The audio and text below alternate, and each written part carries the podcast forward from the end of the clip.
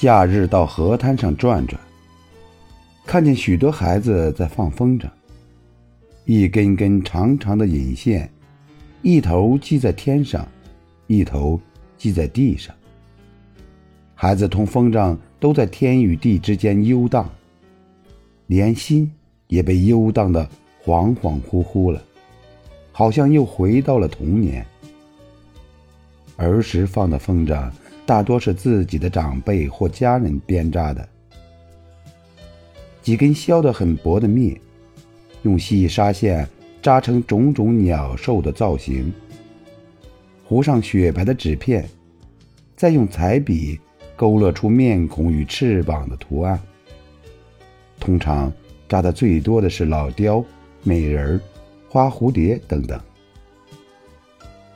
我们家前院就有位叔叔，善扎风筝，远近闻名。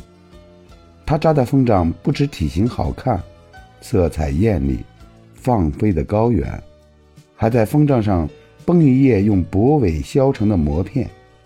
经风一吹，发出嗡嗡的声响，仿佛是风筝的歌唱，在蓝天下飘扬，给开阔的天地增添了无尽的韵味，给迟荡的童心带来几分疯狂。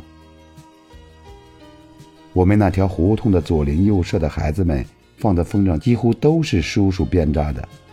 他的风筝不卖钱，谁上门去要就给谁，他乐意自己贴钱买材料。后来，这位叔叔去了海外，放风筝也渐与孩子们远离了。不过，年年叔叔给家乡写信，总不忘提起儿时的放风筝。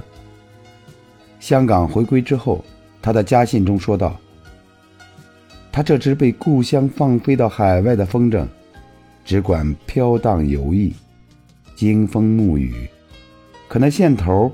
一直在故乡和亲人手中牵着，如今飘得太累了，也该要回归到家乡和亲人身边来了。